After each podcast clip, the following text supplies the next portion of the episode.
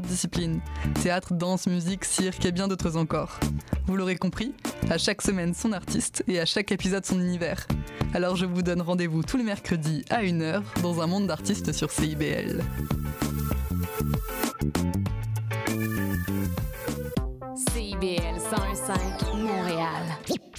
Vivre Montréal, Montréal. Alors, ici c'est IBL. On entre en onde bientôt. Bientôt. Dans 5 minutes. CIBL 101.5 au cœur de Montréal.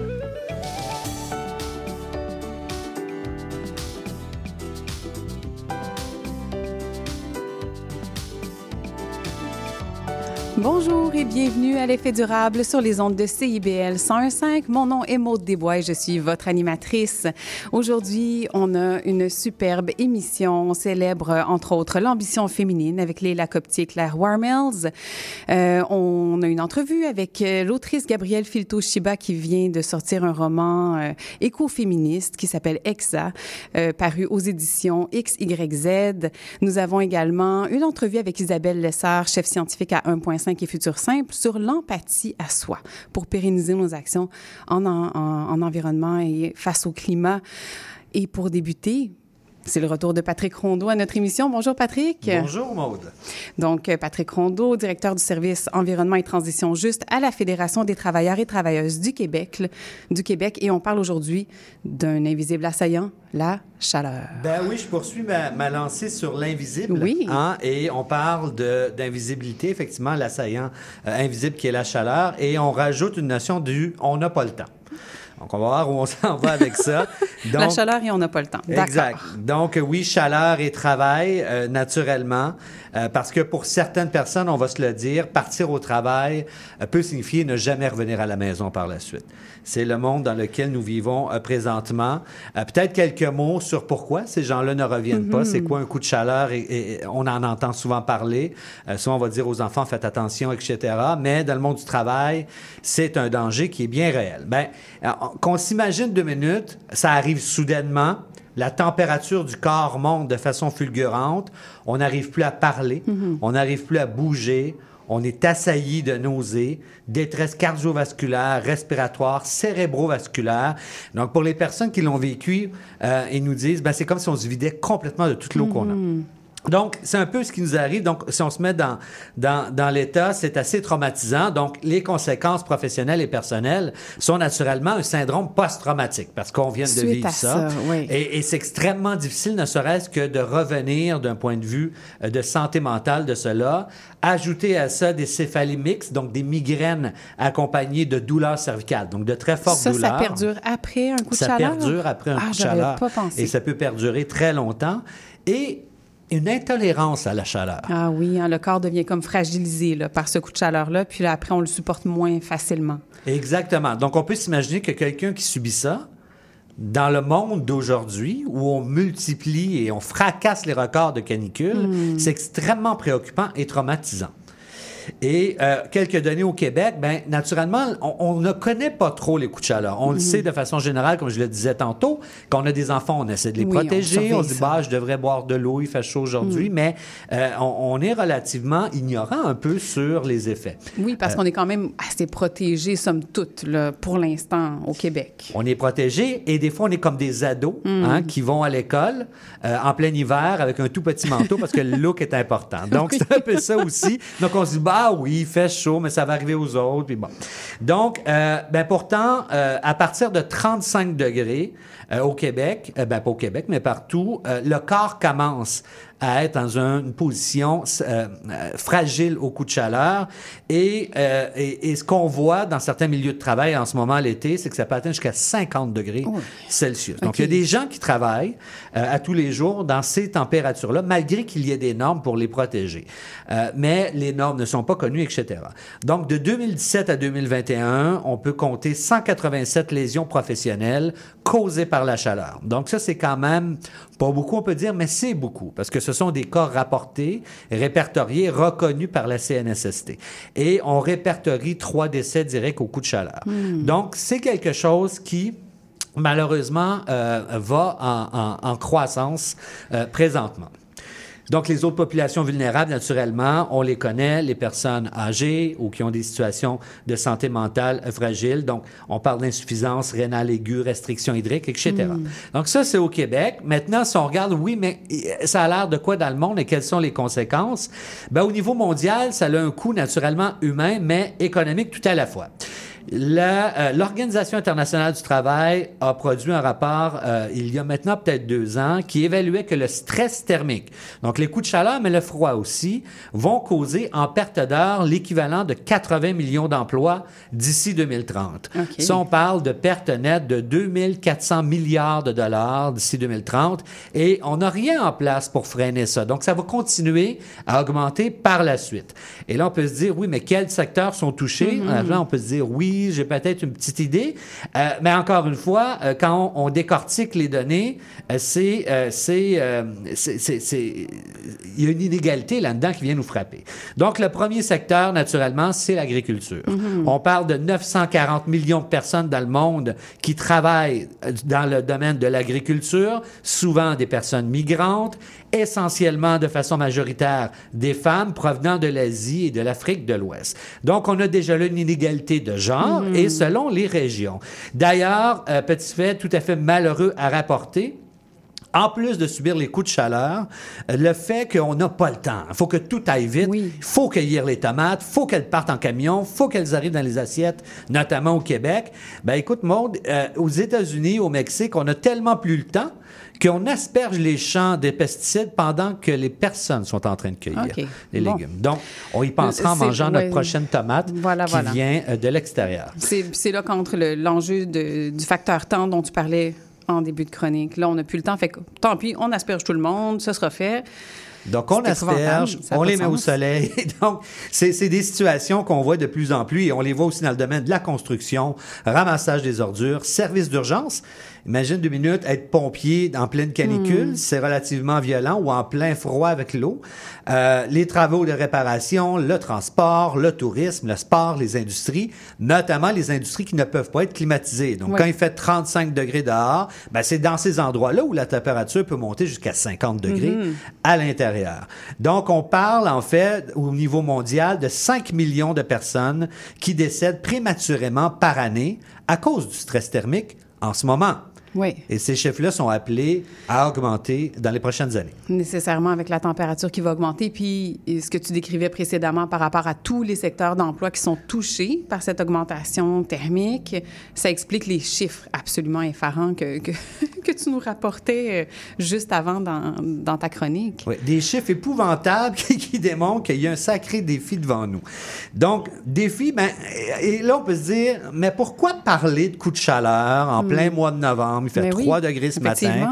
On a gelé solide dans les derniers jours. Donc, on se dit, est-ce que c'est pour se rassurer, de penser au temps chaud? Ben, pas tout à fait. Euh, C'est parce que je veux faire le lien avec la COP28, hein, la Oui. conférence des partis, la Convention cadre des Nations Unies sur les changements climatiques, qui commence dans moins de 16 jours à Dubaï, Oui. aux Émirats arabes unis.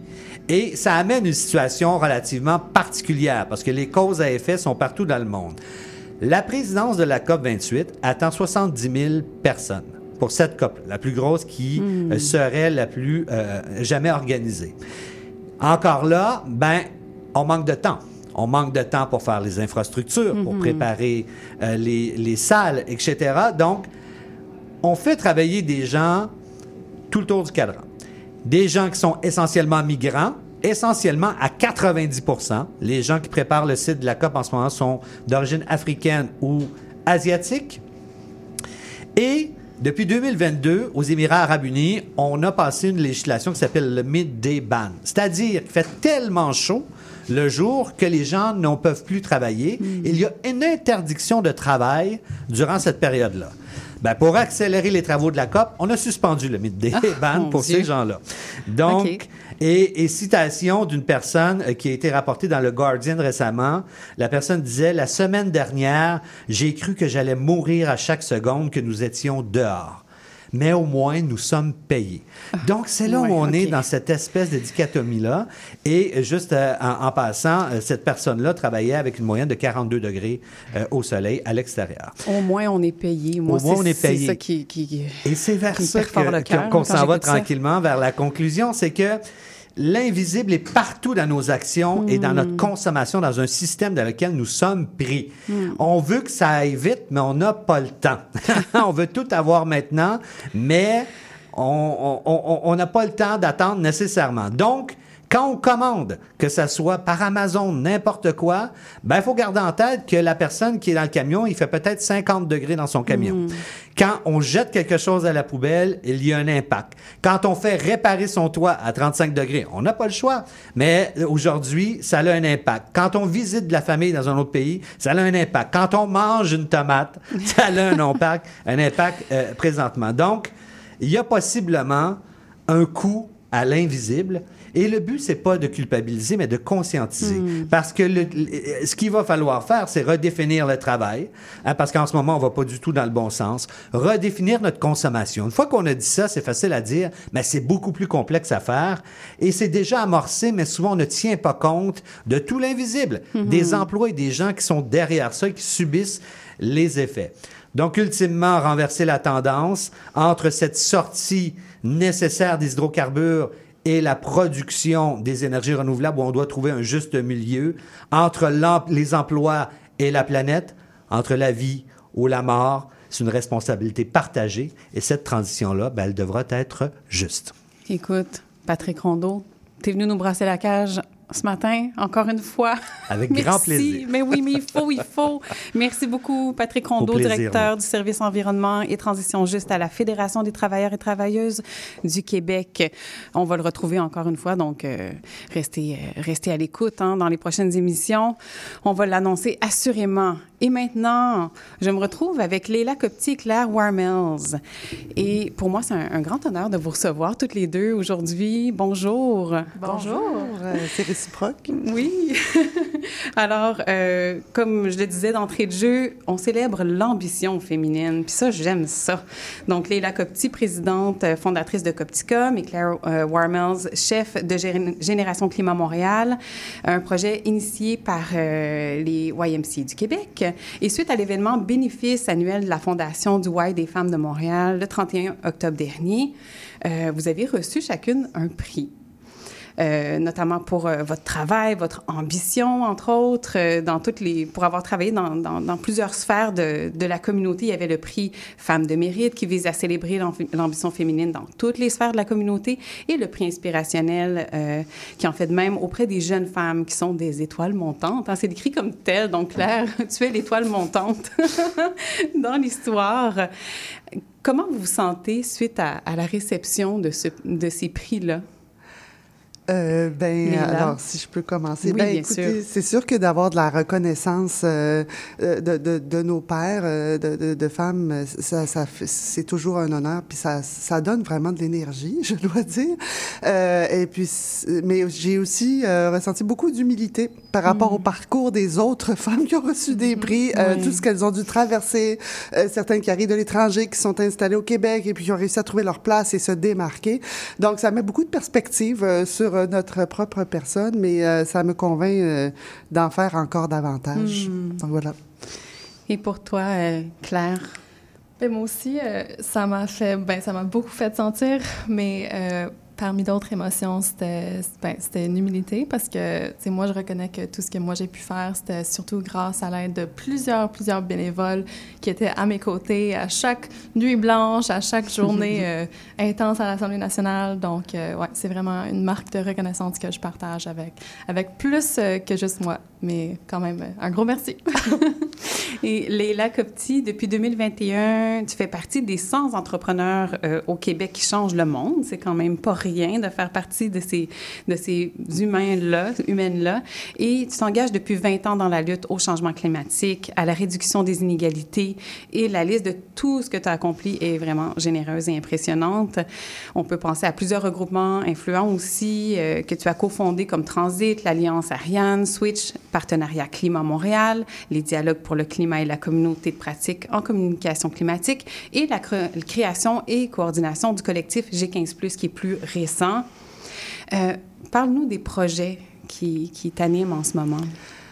Ben c'est surtout une posture, euh, plutôt que des projets, c'est surtout cette volonté de, de renforcer notre vivre ensemble. Mm. Euh, c'est vraiment là où je crois qu'on va s'en sortir comme société avec euh, les multicrises qu'on vit et qui, euh, c'est un peu dur comme constat, je ne pense pas que ça va aller vraiment en améliorant. Mm. Euh, et donc, je pense que la façon qu'on peut, comme société, arriver à passer à travers ça pour nos enfants et pour nous-mêmes, c'est de se serrer les et vraiment, de, de c'est beaucoup plus social. La solution, pour moi, est beaucoup plus sociale que technologique. Oui.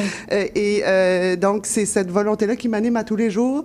Puis chaque jour, je me lève en me disant on a jusqu'à 20-30 pour bouger. C'est une journée de moins. Euh, donc, c'est moi, c'est ça qui m'anime tous les matins quand je me lève et quand je vois qu'il y a des gens qui sont disposés à s'asseoir à la même table, qui sont pas habitués de se parler ensemble, puis qui veulent faire avancer des choses, qui mettent de l'eau dans leur vin sur leur propre position parce qu'il y a le, cet objectif du bien commun. Oui. Euh, je, moi, ça me donne de l'espoir. Et puis, c'est vers ça qu'on doit On voit, là, même au Québec, on n'est pas à l'abri de tensions, de la polarisation, et puis de donner espoir aussi à, à nos institutions parce qu'il faut, mm. faut certainement les revamper, mais il faut certainement les, pas les saccager.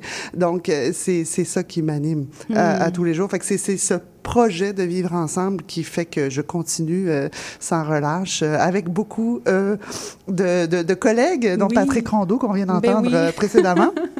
Et avec Claire aussi, quand on, on essaye de faire avancer l'évolution de, des mentalités à l'Assemblée nationale. Oui. Voilà. Et j'imagine qu'à travers le G15+, c'est justement là où on Tout trouve fait. plusieurs acteurs de changement qui se mettent ensemble. Là. Quand, quand, tu décris justement ces personnes qui oui. mettent de l'eau dans leur vin, qui décident de s'asseoir oui. ensemble. Pour définir le, le Québec qu'on veut, et puis de mettre le bien-être au cœur de toutes les politiques, on va se dire ça euh, comme ça. Et puis, c'est pas des farces. Depuis euh, mars 2020, euh, les, les, les, acteurs du G15 se réunissent à tous les mercredis pour, oh, wow.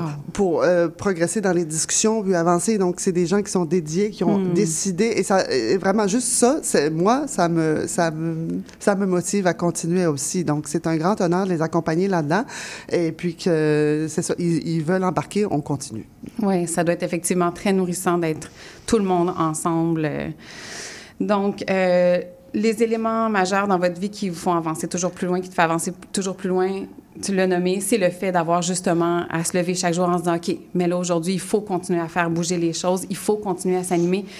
Il, il y a quand même beaucoup de, de projets diversifiés Oui. dans ton assiette. Oui. C'est beaucoup. Euh, Est-ce que pour toi, c'est comme je disais, plus énergisant ou parfois il y a comme des moments de Oh mon Dieu, c'est lourd. Est-ce que ça va être plus léger à un moment donné? Est-ce qu'on va y arriver? Ben, euh, moi, ça, d'avoir une multitude de projets, d'abord, c'est super, hein, Oui. parce que ça veut dire qu'on on, s'active. Et puis, il y a des projets dans lesquels je suis pas impliquée, que j'admire aussi énormément, Mm. ou que, que, que je- j'essaie de renforcer, parce que je pense qu'il y a d'autres choses qui se font dans la vie. Euh, je pense juste à Mère au front, Oui. dont je pense que vous faites partie, dont je fais partie aussi, mais je trouve que c'est des initiatives qui donnent beaucoup d'espoir. Euh, ce qui peut être plus difficile, c'est quand on travaille sur des, des dossiers structurants depuis des années et qui, euh, par les aléas politiques, sont balayés du revers de la main. Donc, je vous avoue Oui. que les dernières semaines ont été plus difficiles quand on entend parler du tramway de Québec ou, euh, ou de la taxe carbone au fédéral qui semble avoir certaines brèches. Donc, ça, c'est quand on pensait qu'on avait certains acquis Oui, comme société non, et que là, ça- cette euh, tergiversation, je dois dire que ça génère de l'impatience, mais euh, je peux pas me décourager. Il faut qu'on qu'on lâche pas le morceau. Puis euh, si on n'est pas là, c'est d'autres gens qui vont y être. Donc Oui. il faut qu'on investisse cet espace-là pour euh, poursuivre nos objectifs Ben, collectifs. Merci de poursuivre ces objectifs. Ça prend des personnes comme vous à, à la table aujourd'hui. Claire Warmels, tu es en train de tracer des chemins significatifs pour la jeunesse du Québec. Je trouve ça vraiment fabuleux de te voir aller. Je trouve ça beau. Parle-nous des projets que tu as accomplis à travers, entre autres, Génération Climat Montréal. Euh, ben oui, je, je, vais, je vais parler un peu, un peu de, de Génération Climat. Euh, euh, bon, ça fait, ça fait deux ans que, qu'on est là. On est né d'une croyance que les jeunes ont un rôle à jouer dans le perfectionnement de nos institutions nos institutions politiques, notamment à l'Assemblée nationale. Puis ça fait deux ans qu'on fait campagne pour un comité jeunesse permanent sur le climat, euh, dont, en tout cas, Mère au front est un grand allié là-dedans, donc merci. Oui. Puis euh, c'est ça. Euh, euh, ça. Je pourrais vous parler de, de, de tout ce qu'on a fait, des, des, des, engagements qu'on a obtenus auprès du ministère de, du ministre de l'Environnement, des, des, engagements publics de, de faire avancer ce dossier-là, le fait qu'on se fait entendre à travers les, les, consultations du secrétariat à la jeunesse, ce, ce, dernier mois même. Mm -hmm. mais c'est ça. Bon, ben, je sais pas si, en tout cas, bref, oui. Oui, ben oui. Puis est-ce que tu sens que vous êtes vraiment entendu? Tu sais, c'est pas juste pour faire bonne figure auprès du ministère de l'Environnement que de vous accueillir, mais qu'il y a vraiment une intention profonde de vous avoir autour de cette table-là, autour de ces conversations-là? Euh, je pense que oui et non.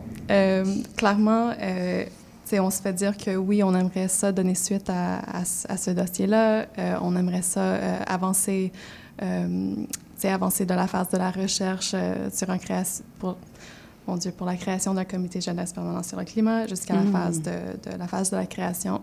Mais ça fait deux ans. On, on, sait que le gouvernement a la capacité de, de livrer la marchandise, disons. ça reste à voir si, bon, si se rappellent si qu'ils se sont engagés oui. à le faire. Quelles étapes resteraient à franchir à ce point-ci pour justement arriver à, à ces fins-là, à cet objectif-là? Je pense que euh, ce qui reste à faire, c'est que, que, bon, on, moi, je demanderais aux jeunes de, de, signer notre pétition en ligne. Mmh. Euh, je demanderais. Euh... Et cette pétition-là, euh, qu'est-ce qu'elle contient, là, pour qu'on puisse donner un petit peu plus d'informations à, à, nos auditeurs ouais, auditrices? on a une pétition euh, sur le site web de l'Assemblée nationale qui demande justement la création, pas juste la recherche d'un comité jeunesse permanent sur le climat à l'Assemblée nationale. Un, un, comité d'ailleurs qui est très important parce qu'il faut que la voix des jeunes soit entendue dans les halls du pouvoir, euh, là où les décisions sont prises en matière d'environnement. On sait que ça existe déjà des comités jeunesse au niveau fédéral, au niveau municipal. Ça n'existe pas au niveau provincial en ce moment parce mm -hmm. que, euh, ben, pour plusieurs raisons, mais c'est là où se prennent les décisions euh, en matière d'environnement. Donc, la pétition elle-même, euh, c'est un, un, un, cri de cœur des jeunes euh, pour qu'on on ait une voix euh, à Québec. Euh, qu'on puisse euh, émettre des recommandations euh, sur les politiques que le gouvernement bon, adopte, mm -hmm. qui auront un impact sur, sur la stabilité environnementale future.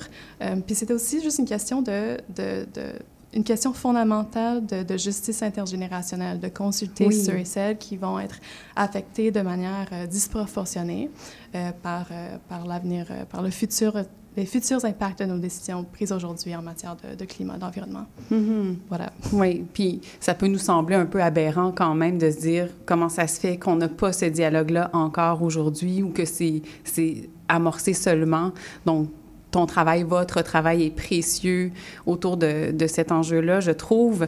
Et euh, on l'a nommé, tu travailles de près avec le ministre de l'Environnement, entre autres pour, la, pour que la jeunesse ait une présence à l'Assemblée nationale. Et la coalition qui a été co-créée pour les jeunes, c'est donc ça l'objectif. Cette coalition-là, c'est vraiment pour ça. Oui, donc c'est une coalition qui euh, est composée de nombreux jeunes bénévoles, mais qui est soutenue notamment par Oxfam Québec, l'Écotech, un groupe étudiant à l'Université de Montréal, euh, Environnement Jeunesse et bien sûr les moyens MC du Québec euh, à travers Génération Climat Montréal. Puis c'est ça, on fait campagne depuis deux ans sur ce dossier-ci. On envoie des jeunes jusqu'à l'autre bout du monde pour participer au COP incluant oui. la COP28 qui okay. se passe à Dubaï dans, dans un mois. Euh, Est-ce que tu vas y être pour... toi aussi? Moi non, mais on aura deux jeunes délégués qui, okay. qui seront. Puis euh, c'est ça, on, on, on, est prêt à tout pour se faire entendre, pour, euh, pour, pour avoir des, discu des discussions riches avec des décideurs et décideuses. Puis bon, parfois ça, ça prend un voyage à l'autre bout du monde pour oui. se faire entendre, mais bon, c'est ça qu'on est prêt à faire. ben voilà, si ça prend ça en ce moment, ben coudons, franchissons ce, ce pas-là ensemble. Et est-ce qu'il y a des étapes quand même concrètes en ce moment avec le, le, le ministre de l'Environnement par rapport à ça? Est-ce qu'il y a quand même, je sais pas, un engagement très, très précis pour les prochaines étapes? Ben je vous dirais que jusqu'à présent, euh, on s'est fait dire que oui, on va faire quelque chose, puis on a pas fait grand-chose. Mhm. Euh, on, on l'a même dit publiquement devant une foule de monde, euh, bon, plusieurs fois. Euh, ce qui me donne espoir en ce moment, c'est que récemment, il y a eu une consultation jeunesse menée par le secrétariat à la jeunesse, qui, qui se relève du, du bureau du premier ministre à Québec. Puis, parmi leurs constatations du- de la grande consultation jeunesse qu'ils ont menée, ils ont inclus dans le volet environnement la création d'un comité jeunesse permanent sur le climat. Donc déjà, on se OK. fait entendre. Il y a- on a pu mobiliser quand nouvelle. même des jeunes Oui. pour, euh, pour y participer, pour demander la même chose, euh, réclamer la même chose. Puis Hmm. euh, on verra dans les mois à venir si, si ces recommandations que le, le secrétariat euh, fera au ministère de l'Environnement, si le ministère euh, les met en œuvre. Les met en œuvre. C'est toujours ça qu'on attend. hein. Il y a des Fingers bonnes crossed. intentions. Oui, c'est ça, fingers crossed. Et donc, n'importe qui peut aller signer cette pétition pour encourager la mise en place. Oui, absolument. Donc, Ouais, on sur va... le site web de l'Assemblée nationale. Voilà, sur le site web de l'Assemblée nationale, tout le monde, allez-y, allez signer ça. C'est d'une importance cruciale présentement. Et quand vous observez vos parcours respectifs, Leila Copti et Claire Warmels, qu'est-ce qui vous marque le plus l'une de l'autre? Leila, est-ce que tu voudrais Ben moi, te en fait, pour voir avec Claire que j'ai accompagné dans les COP aussi, euh, et j'ai fait beaucoup de mentorat auprès des jeunes dans les COP pour euh, qu'ils puissent avoir accès aux décideurs aussi, parce que je trouve que c'est c'est une voie fondamentale. Euh, ben, je dois dire que la ténacité de Claire est, est formidable et euh, elle est contagieuse aussi dans sa volonté, euh, dans, dans, dans la, la mission qu'elle s'est donnée. Donc euh, là-dessus, euh, je trouve ça assez admirable et puis c'est très, très agréable de d'ouvrir des portes pour elle quand euh, on est là. Puis c'est bien qu'il y ait une relève aussi. Donc euh, là-dessus, moi, c'est sa ténacité, puis euh, le, le- le côté rassembleur euh, auprès des jeunes qu'elle a. Et puis on peut pas rester les bras croisés quand elle nous parle. C'est sûr qu'on veut l'aider. C'est ça qu'on souhaite. Et pour toi, Ah, Claire? je pourrais nommer plein de choses euh, que j'admire chez Léla. Je pourrais parler d'ambition, je pourrais parler de talent, mais moi, je dirais comme surtout, c'est sa capacité euh, de, de, de trouver euh, un terrain d'entente avec qui que ce soit dans la salle. Euh, puis je pense que, tu sais, elle en a parlé comme de, comment elle, elle fait ça à travers sa, son travail, mais Oui. tu sais, c'est un titan dans le domaine du- de la communication environnementale. Euh, puis elle, elle est capable de, de- de rencontrer n'importe quel acteur, puis dire, OK, on a des objectifs euh, en commun ici, puis sais, On va on y va. Voilà, puis c'est une chose que j'admire, c'est une chose que j'essaie de, de, émuler, disons, euh, parce qu'il faut se trouver des alliés, euh, peu importe euh, où ils se trouvent. Oui, ben bravo, vous avez toutes les deux des super pouvoirs en main pour continuer d'avancer. Merci d'être ces femmes de, ces femmes leaders qui, ouvrent des portes, qui défoncent des portes, puis qui nous permettent d'avancer davantage et beaucoup plus vite. Euh, J'ai beaucoup d'admiration pour ce que vous faites euh, toutes les deux et avec toutes les personnes qui vous entourent évidemment là, qui je sais que vous n'êtes pas seules dans tout ça. Loin de là. Loin de là. Félicitations encore pour, euh, pour ces prix que vous avez reçus avec tant de mérite. Merci pour votre passage à l'émission ce matin à toutes les deux. Et puis au plaisir, au grand plaisir de, de se reparler. Léla Copti et euh, Claire Warmels. Merci beaucoup. Merci, pour l'invitation. Une excellente journée à toutes les deux. On se quitte pour une courte pause publicitaire, mais restez avec nous tout de suite après. Euh, entrevue avec Gabrielle Filtoshiba suite à la sortie de son roman Exar, un roman écoféministe que je vous suggère très, très fortement. Et on termine avec Isabelle Lessard sur- avec sa chronique sur l'empathie à soi. À tout de suite.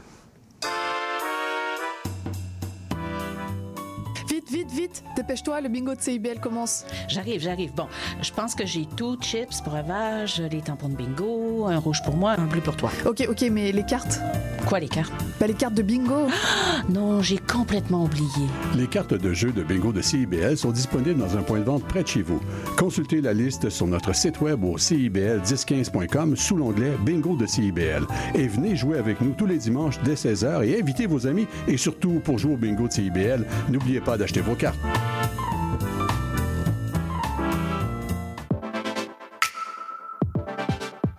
Bonjour, ici Boris Chassagne.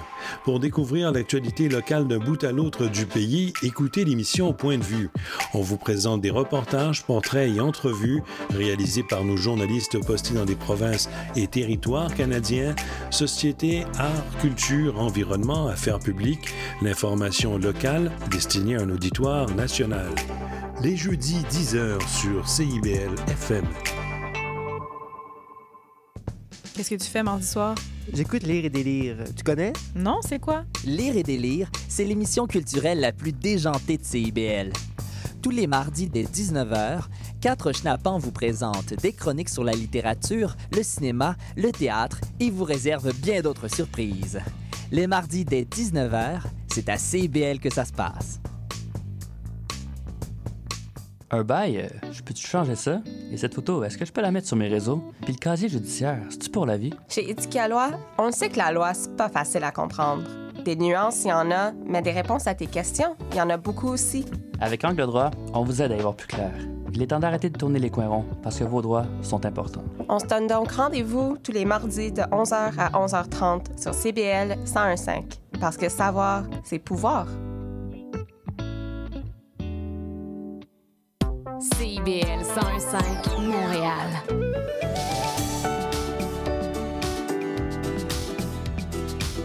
On est de retour à l'effet durable sur les ondes de CIBL. Maud Desbois toujours à l'antenne avec vous.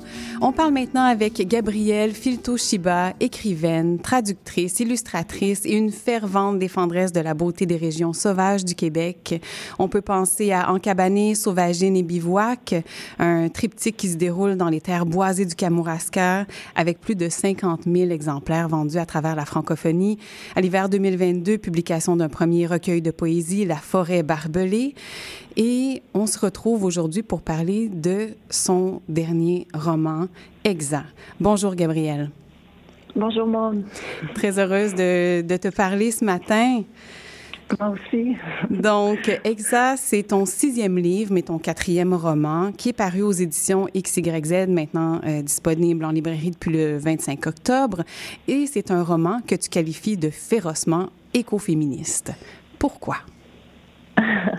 Ben, c'est l'histoire de trois générations de femmes euh, qui décident que les violences faites à leur corps, comme celles faites à la forêt, euh, elles ont le devoir de les sublimer et de se mettre en mouvement pour guérir ensemble pour les générations futures.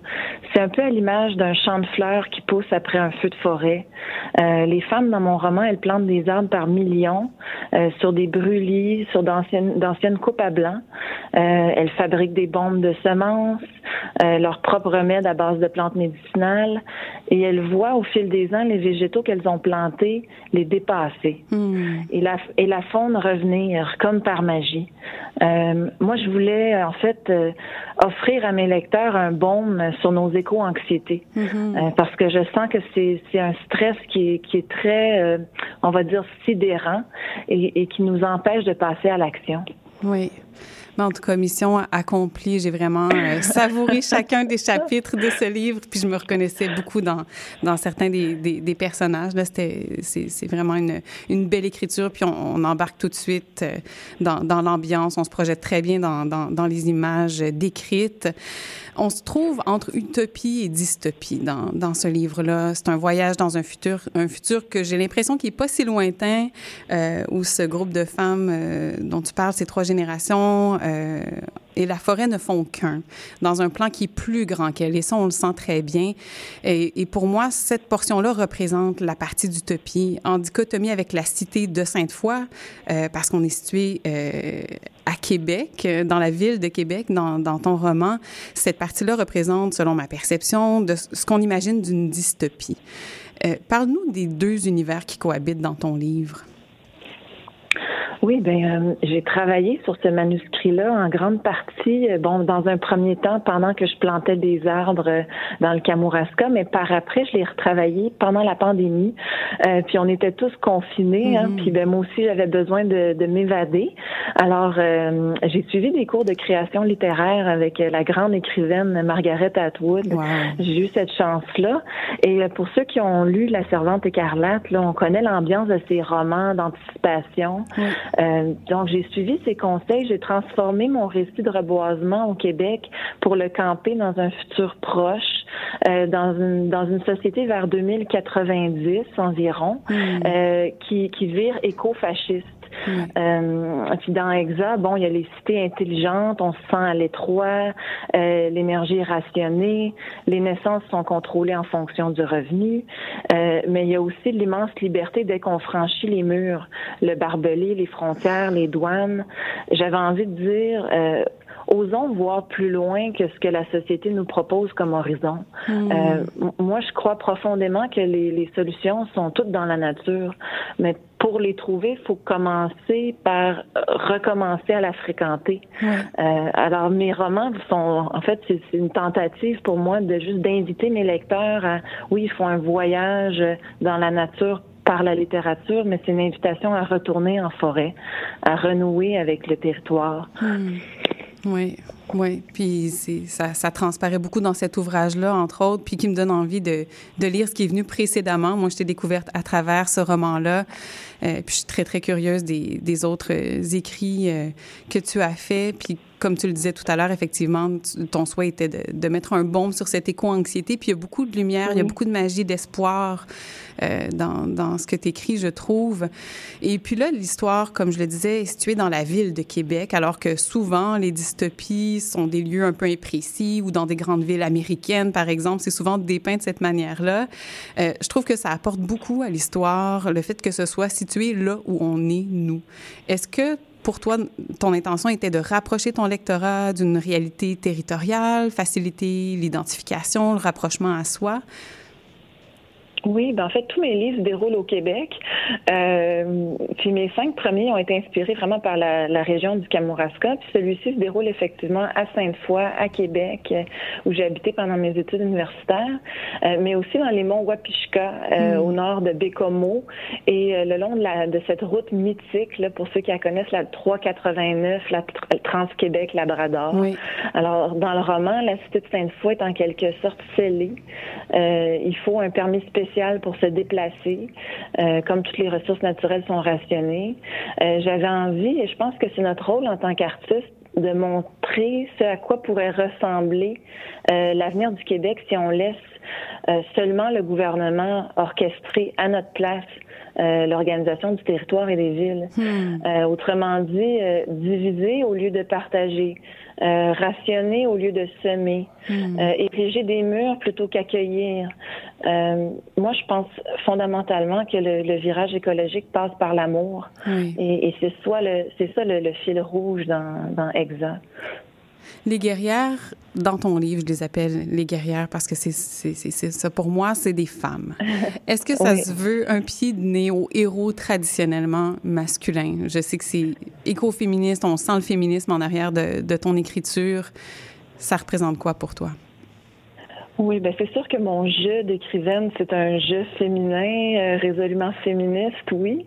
Euh, mes personnages sont souvent des femmes brisées qui se reconstruisent.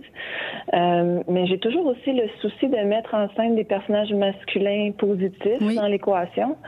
Dans Exa, il y a le personnage de Gab, un informaticien qui, qui travaille d'arrache-pied pour assurer une qualité de vie à sa famille, mais et qui au final fait couler de l'information qui est cruciale à la lutte. Oui. Alors c'est un lanceur d'alerte. Euh, il y a aussi le personnage de Rupert, un, un ado qui vit ses premières expériences sexuelles avec Tali. Euh, c'est la plus belle scène du livre, à mon avis, Mm. leur première relation en forêt, parmi les fougères, sur un lit de mousse, parce qu'ils sont amoureux et consentants. Euh, puis je pense que c'est mon roman le plus érotique à date. Ah oui. Je pense que c'est pas c'est pas anodin parce qu'on dit que j'écris des romans militants, écologistes, Mm. etc. Mais moi je pense que c'est sur- c'est avant tout des romans d'amour, Mm. euh, de soi, de l'autre, du territoire. Ça Oui. va ensemble. Oui, Ça ben il y a beaucoup de sensualité, puis pas que sexuelle. on parle de sensualité euh, au terme vaste d'essence, euh, qui sont éveillés par toutes sortes de choses, euh, toutes sortes d'éléments euh, dans ton livre, mais dont cette sen- sensualité féminine, très féminine, euh, je trouve. Et euh, les planteuses d'arbres, pour toi, celles qui redonnent vie au territoire, le fait que ce soit des femmes, est-ce que c'est une démonstration du poids plus grand qui repose sur les femmes dans la crise en- environnementale actuelle, qui en subissent davantage les conséquences, les violences? Mais oui, le, le corps des femmes, c'est un champ de bataille depuis toujours. Hein. On peut voir euh, l'état de santé d'une civilisation, d'un peuple, d'une époque par la manière dont les femmes sont traitées. Euh, je pense, en tout cas, je crois que la solution à la crise environnementale actuelle passe par un retour aux valeurs maternelles. On a beaucoup misé sur euh, la productivité, le rendement, le dépassement, la force ininterrompue, euh, mais il faudrait ralentir, récupérer, euh, se soigner maintenant. En- euh, passer de la violence à la douceur. C'est facile à dire, mais c'est aussi facile à faire. Par les petits gestes du quotidien. Plus Oui. facile qu'on le pense, plus, plus accessible Oui. en tout cas quand on s'y connecte, euh, quand on prend un moment pour le faire. Exa, le personnage féminin euh, qui porte le même nom que le livre et qu'on suit euh, en ellipse tout au long du roman, est enceinte. Parle-nous du symbole de ce personnage-là qui fait tout pour protéger la vie qui pousse en elle. Oui, mais le prénom Exa, ça, ça m'est venu comme une illumination, en fait, parce que j'étais en forêt, puis je cherchais le prénom de mon personnage principal, puis là, j'ai pensé, bon, moi, j'ai des origines allemandes. Hexe, en allemand, ça veut dire sorcière. Euh, puis je voulais raconter avec euh, ce personnage-là de fugitive enceinte euh, ce que m'a enseigné la lecture d'Henri David Thoreau dans Mhm. son traité de désobéissance civile. En fait, il faut se faire un devoir de désobéir lorsque les lois sont injustes. Euh, c'est comme ça qu'on fait avancer la société, le droit, le système de justice, les orientations politiques. Exa, elle désobéit. Euh, elle est insolvable, donc elle peut pas obtenir de permis de grossesse, mais elle s'en fout. Euh, La vie de son bébé, sa chance d'être fertile, de porter la vie, euh, son amour pour l'enfant qui grandit en elle sont bien plus grands que toutes les menaces légales et sociales qui planent sur elle. Oui. Euh, elle préfère mener une vie de paria, d'exclusion, euh, même d'accoucher en forêt toute seule, euh, de squatter des granges abandonnées, euh, que de se soumettre. Alors, Exa, c'est c'est la sorcière en nous toutes, hein, puis elle nous dit c'est fini se soumettre. Puis Je dis ça avec un grand sourire parce que ça fait tellement du bien quand, Oui. on, quand on décide de tracer cette ligne-là. C'est fini se soumettre. Et toi, à quel personnage est-ce que tu t'identifies le plus? Est-ce que tu as l'impression de porter un peu de chacun de ces personnages-là en toi ou il y en a un plus fort que les autres? Ah, ben, c'est dur à dire, hein, parce que, bon, ben, Exa, c'est un, un roman qui me fait penser un peu à une poupée gigogne, hein, qui réunit plusieurs archétypes de la femme. Puis on a Exa, la mère qui, qui vit en forêt, en marge du monde. Il y a, il y a Sandrine, qui est une orpheline qui, qui jongle avec des, des envies suicidaires depuis toujours et puis qui trouve son équilibre en plantant des arbres. Euh, il y a Tali, sa fille, une ado un peu rebelle qui se cherche. Il y a aussi tous les animaux qui gravitent autour d'elle qui reviennent en force à mesure que la forêt repousse. Alors oui, je pense que c'est toutes des parcelles de moi, euh, mais qui forment un grand tout. Oui. Mais en tout cas, euh, à la lecture du livre, ça donne envie d'aller rejoindre ces, ces femmes en forêt puis de Ah, retrouver cette nature-là, vraiment. J'étais comme, ah, tu sais, je lisais, puis à chaque fois, j'étais comme, oh, wow, c'est donc bien énergisant, c'est beau, Mais puis j'ai le oui, goût d'être là, moi aussi. sororité, La sororité Vraiment. qui nous manque, hein. même si c'est un mot, on, des fois on dit ce mot-là, les gens l'ont jamais entendu, on- Mm. ils ont entendu seulement fraternité. Oui, c'est vrai. Oui, ouais, sororité. Remettons-le dans notre vocabulaire, absolument. Oui. Et en quoi est-ce que tu trouves que notre société actuelle se dirige déjà vers ce genre de clivage? Là, c'est sûr, on est, on est entre Oui. utopie et dystopie, donc euh, c'est exacerbé dans ton livre, mais en quoi est-ce que tu vois qu'on se dirige déjà vers ça, l'extermination du sacré, une genre de dictature? Oui, ben on sent euh, des, on va dire, on sent l'écofascisme poindre un peu partout. Euh, par exemple, euh, poser des compteurs d'eau sur les maisons pour bientôt taxer notre consommation, c'est super, c'est bien beau dans Mm. l'absolu. Mais en même temps, on permet que nos montagnes privées, elles, soufflent jour et nuit de la fausse neige Oui. pour attirer des skieurs le plus tôt possible sur leur piste, puis ça fond et on recommence. Euh, on nage en plein délire, là, gaspiller de l'eau et de l'électricité pour glisser dessus. Ouais. Euh, pardon aux skieurs qui nous écoutent. Mais le risque, il est là, c'est de tomber dans l'absurde. Accepter l'absurde, consommer l'absurde. Euh, puis j'aime j'aime ton emploi du mot sacré là dans la question parce que dans le roman l'adolescente Tali elle, elle entend ce vieux mot là puis elle, elle n'en comprend pas le sens. Euh, puis au Québec, on a évacué la religion, puis on compose aujourd'hui avec, je pense, les conséquences d'un grand vide spirituel. Euh, encore une fois, je pense que la solution, elle se trouve en nature. Faut, faut revenir à penser, à sentir que les forêts sont sacrées, Hmm. les rivières sont sacrées, euh, le respect d'autrui, c'est sacré. Puis euh, j'aimerais terminer en disant que tu sais, du temps libre pour lire aussi, c'est sacré. Du temps pour s'instruire, s'élever, s'inspirer, la lecture, c'est ça. Euh, donc euh, oui, il faut faire de la place à des temps d'arrêt dans notre vie. Puis on parle souvent de décroissance. Ben commençons par euh, prendre une journée par semaine, coucher dans notre lit, à lire et se reposer. Il y a tant à Euh, serait lire. une- Oui, oui, on a passé d'une vie de toute façon, Oui. le temps de bons livres. Exact. Eh bien, Gabrielle Filtoshiba, un immense merci. Euh, donc, Ah, merci à toi. Assurément, je propose cette lecture exacte de Gabrielle Filtoshiba parue aux éditions XYZ. Merci pour ta plume nécessaire Ah. pour ces mots-là. Merci. Tu es venu me voir au Salon du Livre de Montréal. Oui, avec plaisir. Donc, au Salon du Livre de Montréal, on te retrouvera assurément. Une excellente journée à toi. Toi aussi, au revoir. Merci, au revoir. Alors, euh, suite à cette conversation ultra riche hein, sur euh, l'environnement, sur l'éco-anxiété, entre autres, euh, sur la sororité, là, on se retrouve avec Isabelle Lessard, chef scientifique à 1.5 et Futur Simple.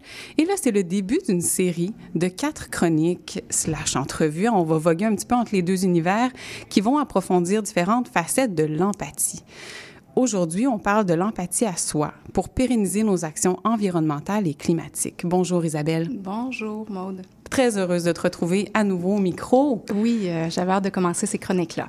Oui, et là, tu m'as demandé à travers mon, mon, mon travail, moi, un petit peu, c'était quoi mon, ma perception là, de, de l'empathie? Et, et j'aurais envie de te répondre qu'avec Mère au front, là où je suis chargée des communications, euh, notre propre empathie, l'empathie entre les personnes avec qui on milite, on intervient, est vraiment essentielle parce que ça nous donne accès à une connexion à nous-mêmes, une connexion aux autres qui est nécessaire pour comprendre toute la diversité des réalités qui sont là pour lutter ensemble ensuite vers un même objectif. Mais j'avoue que le, concept approfondi de l'auto-empathie reste à découvrir pour moi. Fait que je suis vraiment très contente d'en parler avec toi. Super. Je te renvoie la question. Pourquoi est-ce que c'est important pour toi de parler d'empathie? Oui, ben en fait, euh, j'avais envie de commencer avec un, mini parcours, un genre de parcours accéléré de ce que j'ai fait, ce que j'ai vécu à l'interne. Dans le fond, je suis dans le milieu euh, environnemental depuis 2005. Et puis, euh, comme toute bonne personne qui plonge dans ce milieu-là, qui décide de s'y engager, eh ben initialement, j'étais plus, euh, je dirais, dans, dans un objectif. Une fois, j'avais compris là, que ben, la, la planète va pas bien, euh, je me suis mis en mode convaincre mon entourage. Hmm. Vous comprendrez qu'on est tous passés par là, je pense, puisqu'on on se rend tous compte que ça marche pas. Oui. et, et, puis, euh, donc, mon chemin a commencé comme ça, mais puis à un moment donné, j'ai dit, OK, ben donc, la clé, ça va être de faire travailler des gens ensemble, des gens hétéroclites ensemble. Et donc, là, j'ai tout investi mon, mon temps, mes efforts à ça pour me rendre compte que c'était très difficile. Hmm. Mm. Le défi humain, il est titanesque et euh, ça marchait pas bien, bien plus. là, là c'est là que je pourrais dire j'ai commencé euh, un, un, chemin plus euh, spirituel, vraiment une quête de sens, euh, une grande introspection pour me questionner, ben en fait, j'ai le pouvoir sur qui? Parce que Hmm. finalement, j'essaie de convaincre, ça marche pas. J'essaie de faire travailler des gens ensemble, ça marche pas.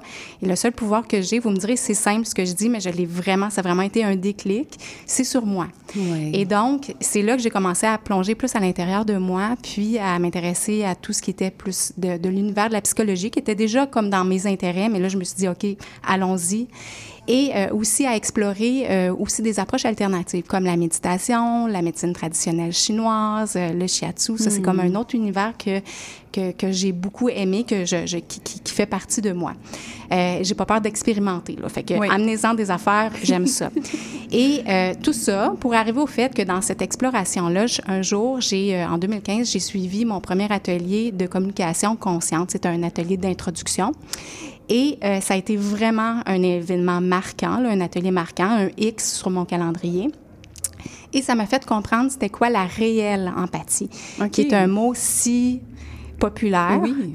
mais en même temps, si mal compris, incompris, Oui. galvaudé. Mhm. Euh, on sait qu'il faut euh, se connecter à l'empathie, mais euh, on, ça reste un peu flottant Oui, comme ça, c'est un concept. concept vague un petit peu. Oui, Puis là, exact. tu parles de connexion à soi, de dire, ben, euh, sur qui j'ai le contrôle, sur quoi j'ai le contrôle, ben, sur moi. Oui, ça peut sembler simple comme énoncé, mais on l'oublie parce qu'on essaie de contrôler notre extérieur, on essaie de contrôler autour On de nous. est dans hein. l'extérieur, exactement. Beaucoup. Et comment est-ce que tu décrirais ça, l'empathie?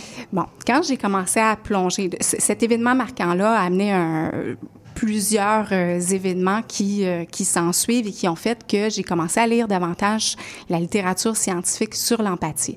Il y a quand même des, je, je veux pas faire, ça va être un crash course, on s'entend, mais il y a quand même des choses super intéressantes qui, est- qui sont à comprendre. Donc, l'empathie, c'est euh, un concept qui est vraiment très débattu actuellement. Là. Il y a plusieurs visions de l'empathie. Euh, mais les experts s'entendent qu'il y a deux types d'empathie. Il y a l'empathie émotionnelle. Ça, c'est vraiment, on regarde quelqu'un puis on est capable de voir par son langage non verbal quelle émotion vit. Donc, Mhm. donc ça, c'est l'empathie émotionnelle. Puis, il y a l'autre concept qui est l'empathie cognitive. Ça, c'est être capable on peut, on n'est pas obligé d'être face à quelqu'un, mais on peut comprendre un peu son état interne. Donc, c'est vraiment cognitif. On est capable de se mettre dans la peau de l'autre. Pourquoi je, je raconte tout ça, c'est ce qui est intéressant, c'est que ça sollicite pas dans. Il y a des études qui commencent à démontrer que c'est pas les mêmes zones du cerveau qui sont sollicitées, et donc que l'empathie serait une, une faculté, une aptitude qui se cultive. C'est pas inné. Il y a une partie innée, mais on est capable de, de la cultiver. Puis ça, c'était comme fondamental pour moi qui était à la recherche de l'empathie. Puis je me disais, est-ce qu'on peut euh, comme cultiver notre empathie euh, individuelle et collective? Y a-tu des clés où euh, non, on est foutu, on est Sur ou le on, pas ou le. Exactement, on, on est ou pas sans. Donc, ça, ça a été beaucoup très rassurant pour moi. Donc, ce que je vais vous présenter aujourd'hui, c'est une des facettes de l'empathie parce qu'il y a plusieurs euh, écoles de pensée, évidemment. Euh, moi, c'est l'empathie qui est centrée sur euh, les besoins fondamentaux. Donc, ça, ça remonte, juste un petit crash course aussi psychologique. En fait, ça remonte du courant humaniste. Carl Rogers a été un des fondateurs avec Maslow, la, la- la- la fameuse, pyramide de Maslow. Bon, Carl Rogers, c'est lui qui a vraiment porté euh, la première définition de ce qu'étaient les besoins fondamentaux. Et, euh, et, qui- et tout le courant humaniste s'en est suivi dans les années euh, 1930-1950. Ensuite de ça, son étudiant, c'est euh, Marshall Rosenberg, euh, qui avait étudié avec euh, Carl Rogers, en fait, est arrivé à montrer une espèce de mécanique plus, euh, je dirais pas simple, elle, semble simple, mais euh, une mécanique plus accessible au- au- au- à la population, public, au grand public, Mhm. pour être capable de voir c'est quoi l'empathie à soi, puis comment se connecter à l'autre, puis lui donner une réelle empathie. Fait que pour arriver à ce passage-là, j'ai pas le choix de passer par euh, les émotions et les besoins. Donc là, on va y aller super rapidement parce que les émotions, je pourrais passer une heure entière à en parler. Bien, oui. Des émotions, en fait, globalement, il y en a six de base. Il y a la colère, la tristesse, euh, la peur, la joie, le dégoût et la surprise. Ça, c'est les émotions primaires. Ça dure 90 se- secondes, une émotion. Si, si, et c'est une sensation physique. Alors, si on arrive à la processer, ben, elle, se, elle finit par se libérer, puis on n'est plus pris dans l'émotion. Le problème, c'est que les humains, on l'a pas compris. Donc, on reste pris dans l'émotion et ça se transforme en ce qu'on en ce qu'on va dire des sentiments. Puis ça, il y en a des centaines de déclinaisons de sentiments. Évidemment, on parlera pas, on va dire je suis ébranlé, euh, je suis irrité. Bon, Mhm. ça, c'est des déclinaisons, puis on est plus de l'ordre des sentiments. Le, faut, faut voir l'émotion comme un petit drapeau rouge qui dit euh, j'ai un besoin qui est répondu ou ça, ça va être la joie ou j'ai un besoin qui n'est pas répondu. Ça va être les cinq autres déclinaisons des émotions primaires. Un besoin, qu'est-ce que c'est? Euh, en fait, un besoin fondamental, c'est un concept qui est abstrait, qu'on ne peut pas faire, ni prendre, ni toucher, mais qui est essentiel pour assurer une bonne santé mentale. Donc, globalement, il y, a, euh, il y aurait trois à six grandes catégories, selon comment on les assemble, de besoins fondamentaux. On va parler de besoins de survie, de besoins d'intégrité, d'autonomie, d'ordre relationnel, d'expression de soi, de célébration. Donc, en soi, les besoins, c'est super positif parce que c'est comme des phares dans notre vie qui disent voici voici ce à quoi tendre et vous regarderez tout le monde parle des besoins. On on n'en est juste pas conscient, mais à chaque fois que quelqu'un parle, fait quelque chose, c'est pour répondre à des besoins. Euh, alors, euh, le fait de se connecter, de se connecter à ses besoins, de, de comprendre c'est quoi nos besoins, c'est ça de l'auto-empathie. C'est tout simplement ça. Le, le fait de se connecter. Puis, je vous invite, c'est quand même un exercice difficile, mais avec l'expérimentation, on se rend compte que quand on se connecte aux besoins, il y a vraiment un relâchement interne de tension. Il y a vraiment un relâchement physique qui se passe. Alors, c'est vraiment puissant. On va écouter quelque chose, on va écou- écouter un signal fondamental de notre corps puis de notre esprit, finalement. Exactement. On vient de lui, en fait. Puis, mais le problème, c'est que l'humain va sentir une émotion, puis avant de se connecter aux besoins, il va tout de suite essayer de passer à l'action. Hmm, OK. Donc, finalement, on n'est pas vraiment à l'écoute de nos besoins, si je comprends Pas du bien. D'accord. Un petit travail à faire de ce côté-là, mais qui est donc agréable. Qu'est-ce qu'on peut faire pour arriver à se donner plus d'empathie à soi-même? Alors, c'est ça. Comme je le disais, étant donné que l'émotion, c'est comme un petit drapeau rouge qui est là pour nous dire euh, il y a quelque chose qui va ou qui va pas. Souvent, c'est qui ne va pas. Euh, L'important, c'est euh, de, de donc se connecter aux besoins. Mais le problème, c'est qu'on n'a pas appris à bien se connecter aux besoins et donc Hmm. tout de suite, on passe à une stratégie, à un moyen pour répondre aux besoins. Puis ça, ça amène une grande confusion parce qu'on ne sait même pas c'est quoi la différence entre un besoin et une stratégie pour répondre aux besoins. Et donc, on s'accroche à la stratégie sans même comprendre à quel besoin cette stratégie-là, elle répond ou ne répond pas. Puis tout ça, euh, excusez-moi, tout ça, ce que ça fait, c'est que en soi, euh, si on- n'est pas connecté à, à ses besoins puis qu'on passe tout de suite en mode stratégie, ben peut-être que cette stratégie-là, oui, va être utile parce qu'elle va répondre à certains besoins, mais bien souvent, elle répond pas à d'autres besoins. Puis ça, c'est là qu'on va vivre euh, une certaine des tensions, un tiraillement Mhm. intérieur. On appelle ça en psychologie euh, euh, de la dissonance cognitive, Ouais. parce que dans le fond, on n'a pas pris le temps de regarder l'ensemble des besoins puis trouver la bonne stratégie qui était adaptée pour l'ensemble des besoins. Mais pourquoi on fait ça? Je vais, je vais employer un mot anglophone parce qu'en ce moment, je trouve rien d'autre. Bypass. Pourquoi on passe à côté de ça? On- Il y a comme un chemin qu'on fait plus? Ben, il y a un chemin qu'on fait plus. Je pense que euh, on sent qu'il y a quelque chose qui euh, qui est inconfortable dans Oui. notre corps physique et tout de suite on veut le régler. Hmm. Fait qu'on se met tout de suite en mode action sans euh, se connecter à, à- à la couche de besoin. Fait il y a une étape qui est complètement sautée dans- Oui. au niveau de cette cette stratégie là qu'on essaie de déployer. Puis les stratégies, il faut voir que quand je parle de stratégie là, que que ça soit une décision qu'on prenne, euh, que ça soit un, un achat, un bien matériel, une activité, une personne dans sa vie, c'est une stratégie. OK? Fait que ça va, ça va très loin, là. Comment on- faut vraiment recadrer, dans le fond. Euh, ses parents, sa famille, ses amis, c'est des, C'est des stratégies. des stratégies pour répondre à des besoins. C'est un peu plate dit comme ça, mais c'est quand même, c'est la réalité. C'est c'est ça la réalité. Exactement. Et je sais qu'on va en parler davantage dans ta chronique du 28 novembre. Euh, le lien à faire avec le climat dans tout ça. Oui, donc, quand, tu sais, je, je veux juste ramener le discours environnemental qu'on a actuellement. Mangez pas de la viande, voyagez moins, lâchez l'auto-solo, habitez dans le plus petit. Donc, ça, c'est des stratégies. Et imaginez comment la population, qui n'est pas nécessairement engagée dans le milieu environnemental comme nous, euh, reçoit ça. Hmm. Elle le reçoit comme tu me demandes de brimer mes besoins fondamentaux. Parce qu'elle n'a pas, elle a pas fait le chemin de comprendre c'est quoi une stratégie et un besoin. Fait qu'elle le reçoit comme tu me demandes de brimer mes besoins fondamentaux et c'est un gros non. Donc, Individuellement, on aurait intérêt à se connecter puis à mieux comprendre pour amener de la clarté interne, pour faire un grand ménage dans sa vie, mais aussi dans notre façon de communiquer, il y a des choses euh, à, à améliorer. Ça sera la chronique la semaine prochaine. Écoute, Isabelle Lessard, j'ai vraiment envie de la suite et d'entendre plus sur ça. Ça me fascine vraiment. Merci beaucoup de ton passage à l'émission et on se retrouve euh, la semaine prochaine pour la, la prochaine chronique. Dans deux semaines. Dans, Dans deux, deux semaines, semaines. pardon, dans deux semaines. Oui. Ben oui, la semaine prochaine, on parle du Black Friday et communication responsable avec Valérie Védrine. On reçoit Florence de Bellefeuille des chantiers de l'économie sociale. Il y a le vaste sujet de l'autonomie alimentaire qui sera abordé avec Marie-Hélène Paquet du euh, défi alimentaire chemin de transition. Et c'est le retour de Véronique Allard, chargée de gestion du développement durable au Palais des Congrès pour une chronique. Merci à Maurice Bolduc à la mise en onde et on se retrouve la semaine prochaine.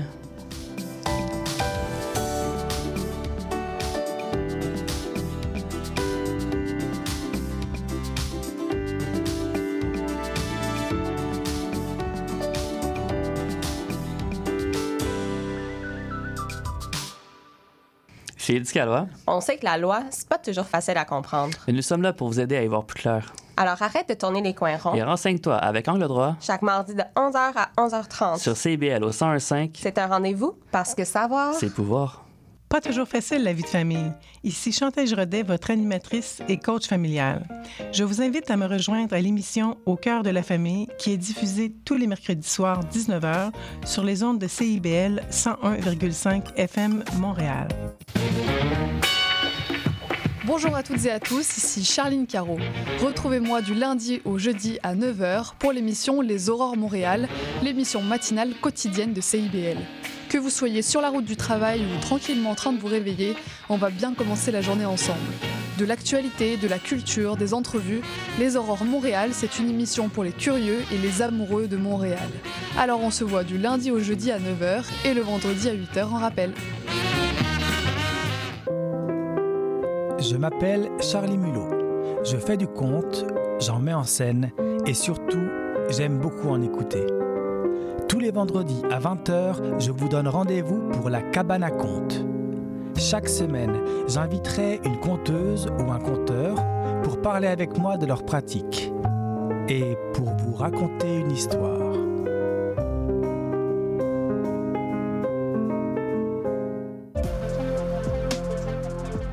Salut, c'est Laurie Vachon.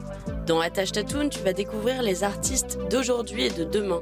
Une heure d'entrevue avec les artistes émergents pour parler de création, de leurs influences et bien sûr de leur univers. Viens écouter Attache Tatoon, une heure de musique, une heure de découverte. C'est dans Attache Tatoon, jeudi de 13h à 14h sur CIBL 101.5.